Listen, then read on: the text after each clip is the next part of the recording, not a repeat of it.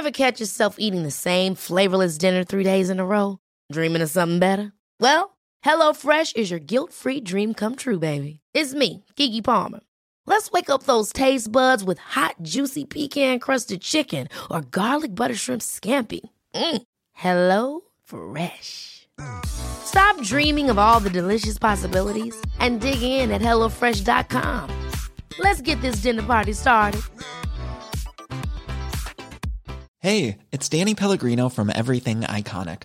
Ready to upgrade your style game without blowing your budget? Check out Quince. They've got all the good stuff shirts and polos, activewear, and fine leather goods, all at 50 to 80% less than other high end brands. And the best part?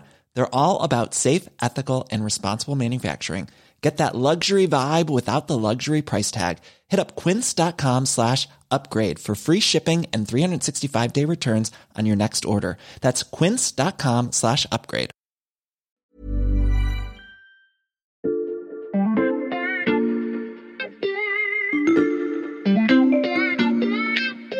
Salut, c'est Xavier Yvon. Nous sommes le jeudi 10 février 2022. Bienvenue dans La Loupe, le podcast quotidien de l'Express. Allez, venez, on va écouter l'info de plus près. Vous commencez à me connaître, j'aime bien imaginer de quoi sera fait le monde de demain. Alors, je dois vous avouer que quand j'ai essayé de me projeter loin, oui oui, jusqu'en maison de retraite, j'ai été un peu refroidi. Que se passe-t-il derrière les murs de ces maisons de retraite privées à but lucratif? Certaines concentrent aujourd'hui les accusations.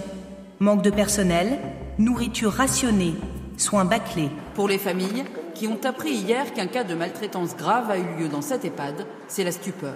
Cette résidente de 91 ans s'est retrouvée cloîtrée dans sa chambre et privée de visite.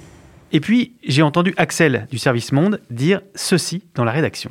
En fait, c'est un EHPAD euh, très sympa que, j'ai visité. Et, je me souviens, il y avait euh, cette ambiance très festive à, table à l'heure de l'apéro et du, repas avec les familles qui étaient présentes, à manger et à boire sur la table. Il y avait du vin, il y avait même du whisky.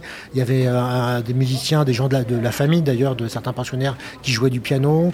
Et puis, il y avait des, personnes âgées qui fumaient le cigare. Enfin, c'était franchement une ambiance de fête. Et je me suis dit, mais c'est sympa en fait, il faudrait que je reste ici ce soir dîner. Et c'est ce que j'ai fait. Cet EHPAD que décrit Axel, on ne l'a pas inventé pour cet épisode, il existe, et vous ne serez peut-être pas surpris d'apprendre qu'il ne se situe pas en France. Alors vous n'aspirez peut-être pas à fumer le cigare dans votre future maison de retraite, mais notre espérance de vie s'allonge, la prise en charge des personnes âgées doit s'adapter. Dans cet épisode, on vous emmène découvrir d'autres modèles qui pourraient peut-être nous inspirer. Je vous préviens, aujourd'hui on va voyager un peu, mais avant ça j'accueille en studio Céline Delbecq. Bonjour Céline. Salut Xavier. Céline, tu es journaliste au service Société de l'Express et tu as écrit une longue enquête sur les familles qui ont décidé de retirer un proche de l'EHPAD, notamment en raison de maltraitance. Oui, cette enquête était impressionnante euh, déjà par rapport au nombre de témoignages que j'ai reçus pendant 12 heures. Mon téléphone n'arrêtait pas de sonner. Euh, donc ça venait de familles qui ont placé leurs proches en EHPAD euh, et qui les ont retirés parce qu'ils avaient subi des mauvais traitements, que ce soit physiques ou psychologiques. On parle de manque de nourriture très souvent. On parle aussi de résidents qui parfois sont retrouvés souillés dans leur chambre j'ai eu un témoignage d'une dame qui me disait que sa mère avait été retrouvée édentée. On lui a enlevé les dents sans prévenir sa fille. Et puis j'ai aussi eu des témoignages de maltraitance un peu plus insidieuse, des résidents qui peuvent pas mâcher euh, de la baguette et en fait on leur donne pas du pain de mie mais de la baguette. Donc voilà, c'est énormément de, témoignages euh, en ce sens. Donc tout ce que je vous décris là, malheureusement, ce ne sont pas des faits isolés, c'est quelque chose qui existe partout en France, que ce soit dans des EHPAD publics ou privés, à but lucratif ou non. Euh, ça va bien au-delà du scandale Orpea dont on a beaucoup entendu mhm. parler ces, dernières, ces dernières semaines.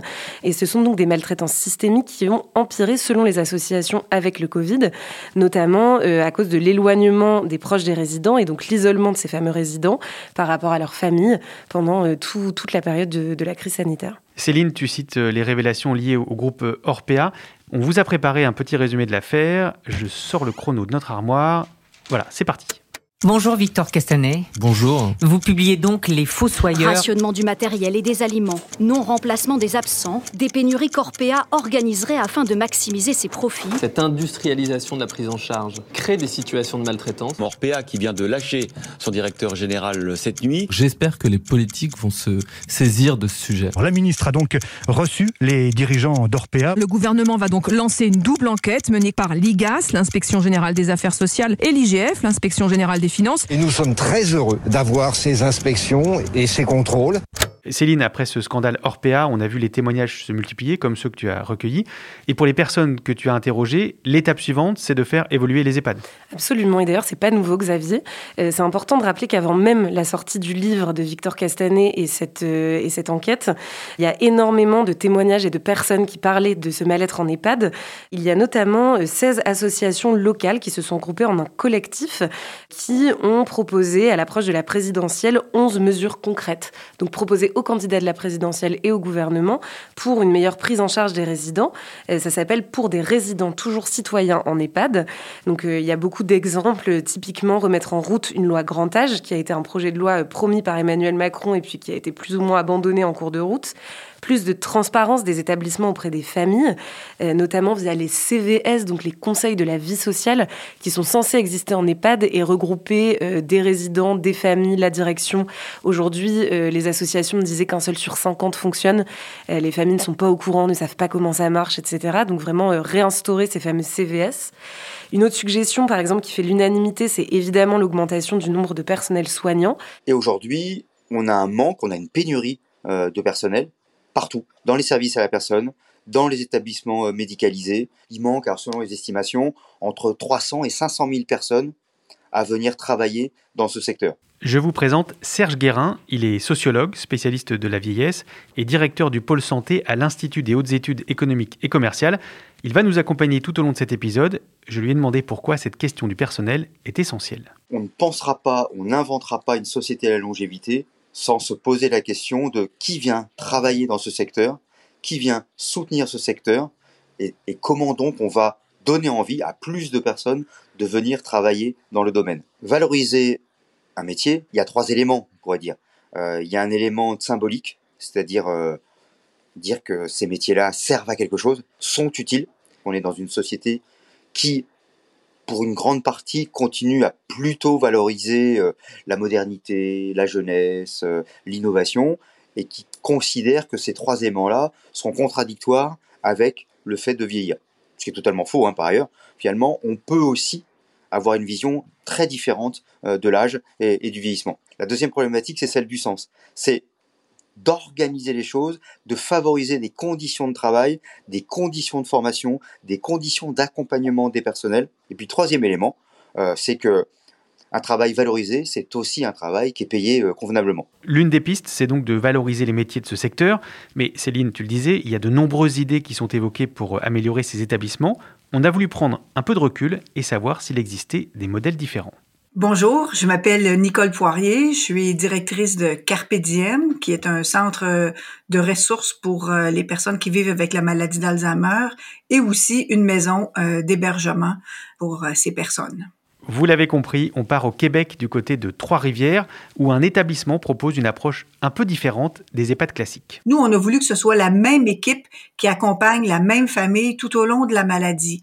Dès que le diagnostic est posé, on commence l'accompagnement. Au début, c'est très léger, c'est ça peut être des appels, des rencontres, mais plus l'évolution de la maladie euh, euh, s'installe, plus on accentue, c'est progressif. Et là, on ajoute des services. Par exemple, au début, c'est de ça peut être ce qu'on appelle l'accompagnement à domicile, et après offrir, euh, devenir en une forme d'accueil de jour, de soir, de nuit dans la, la maison. Et ensuite, euh, il y a la, tout le volet hébergement qui est un volet important où les personnes viennent vivre de façon permanente à Carpe Habituellement, tous ces services-là sont compartimentés dans des services avec des équipes qui sont différentes. Un accompagnement par une seule et même équipe tout au long de la maladie, mais aussi une philosophie singulière. La base de notre approche, ce n'est pas le soin tel qu'on le voit dans des milieux classiques. Quand on, quand on voit des établissements qui ouvrent, on regarde tout de suite, là, bon, qu'est-ce qu'on va donner comme soin?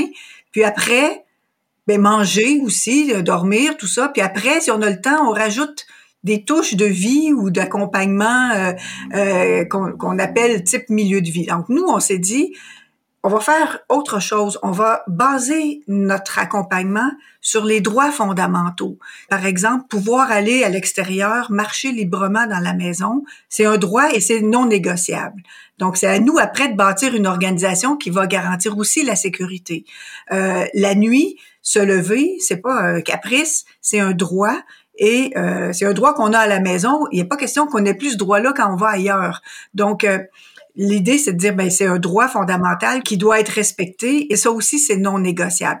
Parmi tous les droits que vous avez, oui, vous avez le droit d'être bien soigné avec euh, médecin, infirmière, mais mais euh, c'est pas là-dessus qu'on base toute la vie. On a donc voulu savoir à quoi ressemble le quotidien des résidents de Carpe Diem.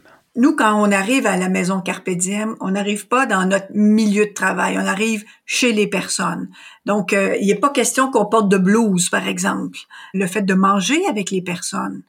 Le personnel, au début, était un peu inquiet en se disant quoi, on va manger avec les personnes, comme si ça se faisait pas manger. Puis encore aujourd'hui, les gens viennent puis ils sont toujours surpris de voir que le personnel mange avec les personnes. Qu'est-ce qui est très important à Carpe Diem aussi, c'est la discrétion. On ne donnera pas la médication, par exemple, euh, devant les gens. Alors, si vous venez passer trois jours à Carpe Diem, vous verrez jamais de distribution de médicaments.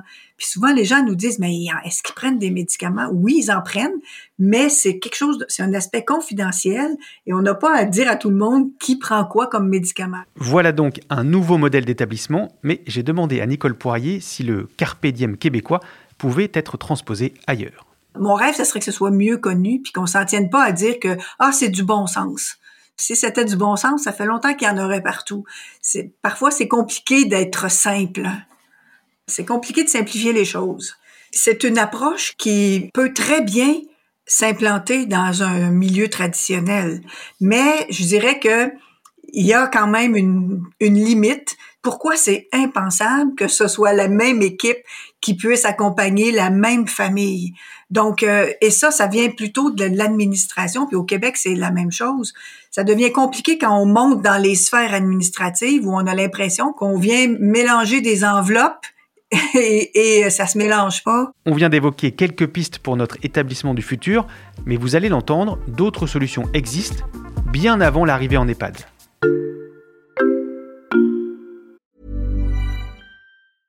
Ryan Reynolds here from Mint Mobile.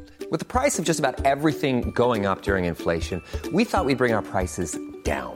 So to help us, we brought in a reverse auctioneer, which is apparently a thing. Mint Mobile unlimited premium wireless. Have to get 30, 30, bit to get 30, bit to get 20, 20, 20, bit to get 20, 20, bit to get 15, 15, 15, 15 just 15 bucks a month. So, Give it a try at mintmobile.com/switch. slash $45 up front for 3 months plus taxes and fees. Promo for new customers for limited time. Unlimited more than 40 gigabytes per month slows. Full terms at mintmobile.com.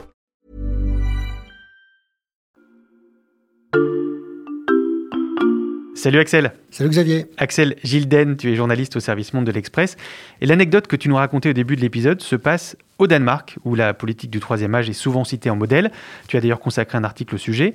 Axel, pour commencer, il y a toute une politique pour retarder le plus possible l'entrée en établissement. Oui, en effet, au-delà de l'aspect convivial des choses dans les maisons de retraite, avant même d'arriver en maison de retraite, on essaye de maintenir les personnes âgées à domicile le plus longtemps possible parce que tout simplement, c'est moins cher et, on peut faire à domicile ce qu'on fait dans une maison de retraite. Et du coup, en 25-30 ans, le nombre de, pensionnaires, de résidents en maison de retraite a été divisé par 3 et aujourd'hui, il y a trois fois plus de personnes prises en charge chez elles euh, que de personnes prises en charge dans une maison de retraite. Et puis, lorsqu'elles arrivent dans une maison de retraite, vraiment euh, à l'ultime moment où elles ne peuvent plus être autonomes chez elles, eh bien, là aussi, on essaye de faire quelque chose de, convivial et aussi encore de préserver cette autonomie, par exemple en cuisinant, en faisant le jardinage, et aussi, bien sûr, le cadre lui-même est, beaucoup plus agréable euh, que ce qu'on peut voir en France. Il y a, on s'efforce de, minimiser le côté hospitalier des choses. La déco est beaucoup plus personnalisée. On incite les gens à venir avec leurs meubles, leurs vêtements, leurs tableaux, leurs photos de famille, et dans des chambres qui sont relativement spacieuses, avec une kitchenette, avec de quoi accueillir tout simplement les familles. Et du coup, les familles viennent hein, parce que c'est sympa. Donc, on a bien compris, il y a la convivialité au Danemark, mais euh, on mise surtout sur l'autonomie, jusque dans les maisons de retraite, tu nous l'as expliqué. Euh, par quel moyen? Il faut parler du, du roulator. Du quoi? Alors, je vais vous le faire en suédois. C'est roulator.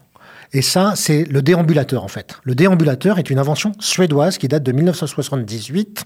Et contrairement à la France où on voit le déambulateur comme quelque chose de, stigmatisant, euh, d'aliénant, en Suède, les gens, en Suède, je parle de la Suède, mais aussi évidemment de la Scandinavie en général et de la Finlande, euh, les gens l'ont adopté immédiatement. Tout simplement, c'est vu comme un objet de libération et d'autonomisation, si ce mot existe. Et euh, ces déambulateurs sont d'ailleurs sophistiqués. Ils ont des freins, ils ont un petit panier de manière à ce que les personnes âgées puissent puissent aller sortir en ville, aller faire leurs courses. Et ils ont même un, un, tabouret sur lequel ils peuvent s'asseoir et se reposer comme ça en pleine rue. Et alors qu'on se promène à, Copenhague ou à Stockholm, au Danemark ou en Suède ou ailleurs, dans ces contrées, on voit beaucoup de personnes âgées et aussi d'ailleurs beaucoup d'handicapés dans des fauteuils roulants. Pourquoi? Parce que tout simplement, l'espace urbain a été pensé pour ça. Tout est fait pour que, y compris avec des ascenseurs qui permettent d'accéder au métro, pour que le troisième âge soit partie intégrante de la vie de la cité. On a donc parlé du roulator. Je m'aventurerai pas à le dire en suédois. Euh, tu le fais très bien, Axel, puisque tu parles cette langue. Euh, mais je me doute que cet appareil, c'est pas la seule explication. Qu'est-ce qu'il y a d'autre? Effectivement, on a parlé tout à l'heure du maintien à domicile euh, le plus longtemps possible. Le service aux personnes âgées est, apporté sur mesure, en quelque sorte à la carte. Ces personnes âgées sont soumises en, quelque sorte à un test une interview, et on vérifie d'abord ce dont elles ont vraiment besoin. Savent-elles cuisiner toutes seules? Si oui, on leur fournit pas de repas. Euh, Savent-elles euh, faire le ménage ou faire leur lit? Si oui, on, on, on, les laisse faire. Alors une fois qu'on a déterminé quels étaient les besoins réels de la, de la personne, il y a une sorte de, de, de, service à la carte qui est fourni à la fois par les, par, le, par les services municipaux, parce que tout est géré à l'échelle micro-locale, mais aussi par tout un tas de petites entreprises, de petites structures de services euh, privés qui fournissent justement ces services et qui les apportent à domicile.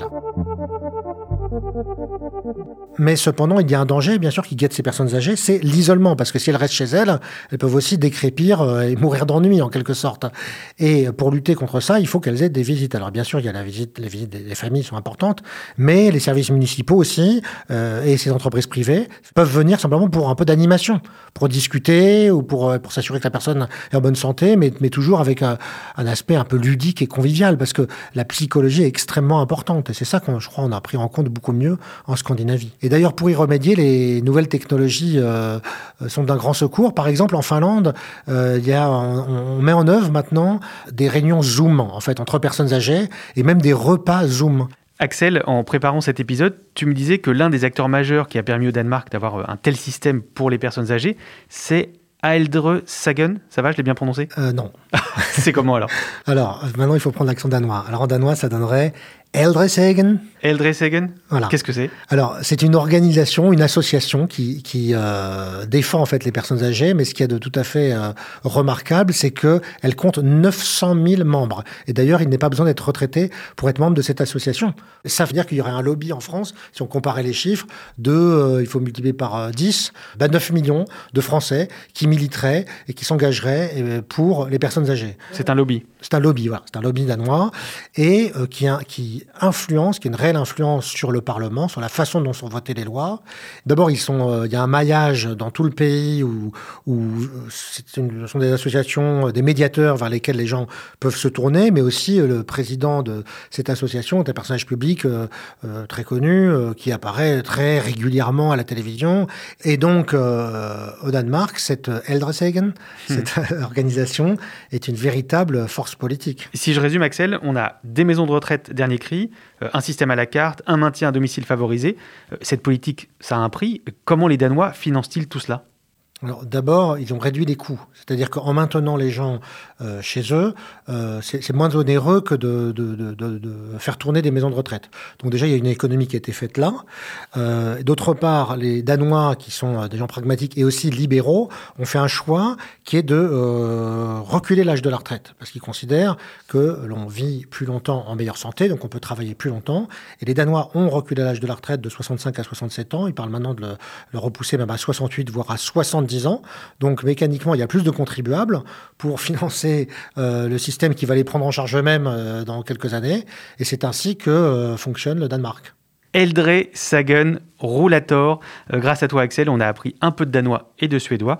Et on a découvert comment une société pouvait avoir une vision globale de l'accompagnement de la vieillesse. Et pour Serge Guérin, c'est ça qui fait toute la différence. Ce qui manque aussi, ce qui, je crois, extrêmement important, c'est euh, une société de la longévité, une, prise en compte de la seniorisation de la société. Elle passe par une priorité donnée à la prévention, à tous les âges, à 5 ans comme à euh, 85 ans. Ça veut dire aussi pour moi qu'il y a une importance cruciale à ce qu'on parle des enjeux du vieillissement dès le plus jeune âge.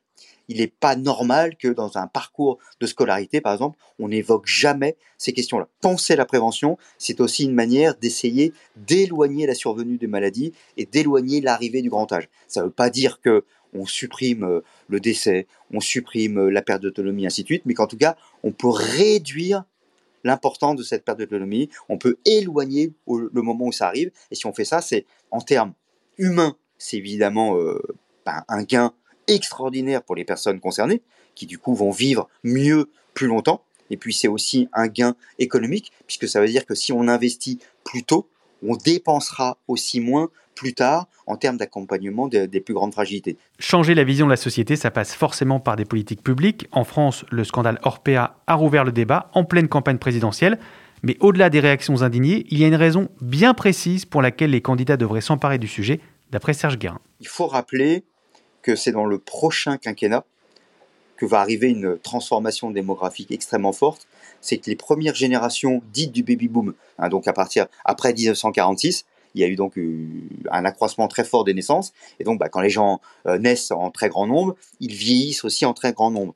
Et donc, en 2006, les premières générations des baby boom sont arrivées à l'âge de la retraite, donc 60 ans à l'époque. Et donc, il y a eu un surcroît de personnes arrivant à la retraite. Et demain, en 2026, donc avant la fin du prochain quinquennat, vont arriver les mêmes personnes qui avaient 60 ans en 2006, vont arriver au rive de, des 80 ans, où là, le, risque est plus fort d'avoir des problématiques de santé plus importantes, des problématiques de perte d'autonomie plus importantes, des problématiques de, de bouleversement neurologique plus importants. Et donc voilà, on, on y est d'une certaine manière. Et donc là aussi, il est urgent d'agir plus fortement. La pyramide des âges dans la campagne présidentielle.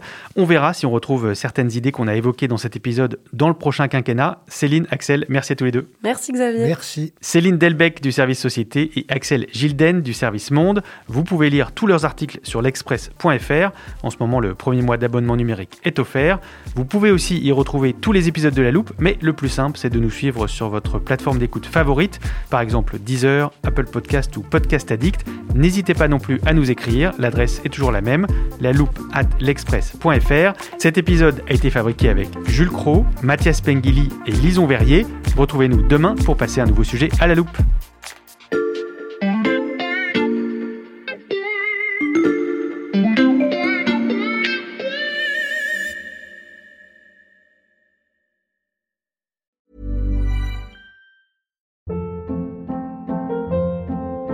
Hold up. What was that? Boring. No flavor. That was as bad as those leftovers you ate all week. Kiki Palmer here, and it's time to say hello to something fresh and guilt-free. Hello Fresh. Jazz up dinner with pecan-crusted chicken or garlic butter shrimp scampi. Now that's music to my mouth. Hello Fresh. Let's get this dinner party started. Discover all the delicious possibilities at hellofresh.com.